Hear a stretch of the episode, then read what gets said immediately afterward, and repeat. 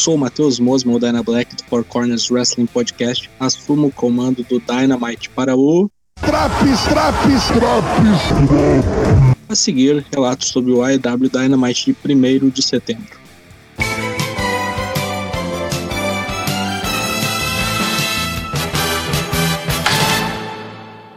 Luta 1: Santana e Ortiz contra FTR. Abrindo o programa, duelo de duplas. Vestidos de Corpse Paint, Santana e Ortiz tentam se impor contra FTR.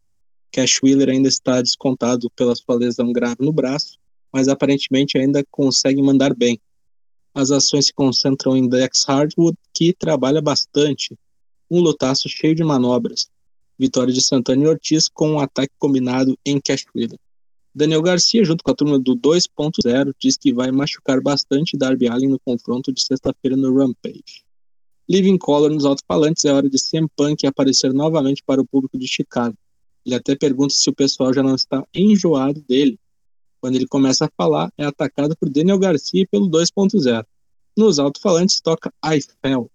Vem aí Darby Allin e Sting para o resgate de CM Punk rola Coffin Drop, Scorpion Death Drop e GTS, o primeiro GTS oficial de CM Punk em quase oito anos. Sting fala da satisfação de presenciar isso ao vivo e diz que não vai interferir no combate de Alien e Punk no domingo. Promo de faces, bacana. Tony Schiavone apresenta a MJF, seu entrevistado como a pessoa mais insuportável e asquerosa da face da Terra. Errado não tá. Após um rápido papinho, MJF fala que vai acabar com a carreira de mais de três décadas de Chris Jericho, mesmo que ele esteja no panteão da luta livre. Diz que Jericho é como Muhammad Ali, era bom, mas continuou querendo mais até que chegou o momento que pararam ele. Exatamente isso que ele vai fazer com Jericho. Boa promo. Luta 2, Orange Cassidy contra Jack Evans.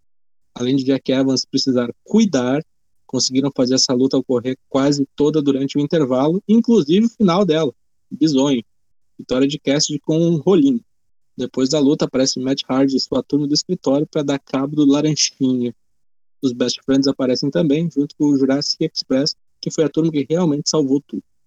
Assistimos vídeo packages de Ed Kingston e Miro se prometendo de morte, com boas frases. Eles se enfrentarão domingo no All Out pelo título TNT. Também temos John Moxley demonstrando respeito por Satoshi Kojima, seu adversário no domingo, mas que o respeito acaba assim que soar o gongo. Ixi. Jim Ross recebe Chris Jericho no ringue. Numa promo raivosa e emocional para o público de Chicago, Jericho relembra o passado. Diz que Jim Ross foi quem escutou ele lá nos anos 90. Que anos depois ele arriscou tudo indo para a EW.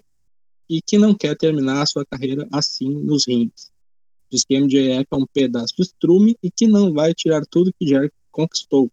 Ele diz que sabe que pode vencer, vai fazer o melhor que puder e ainda termina dizendo que MJF é um cu de cachorro. Que beleza, esse é o melhor Jericho. Luta 3, Powerhouse Hobbs contra Brian Cage. No embate entre as duas Scanias desgovernadas, melhor para Hobbs, que contou com a colaboração de Rick Starks para vencer o combate contra Cage. Malachi Black aparece em vídeo dizendo que deu uma semana para Lee Johnson se redimir dos pecados, mas que ele ficou quieto.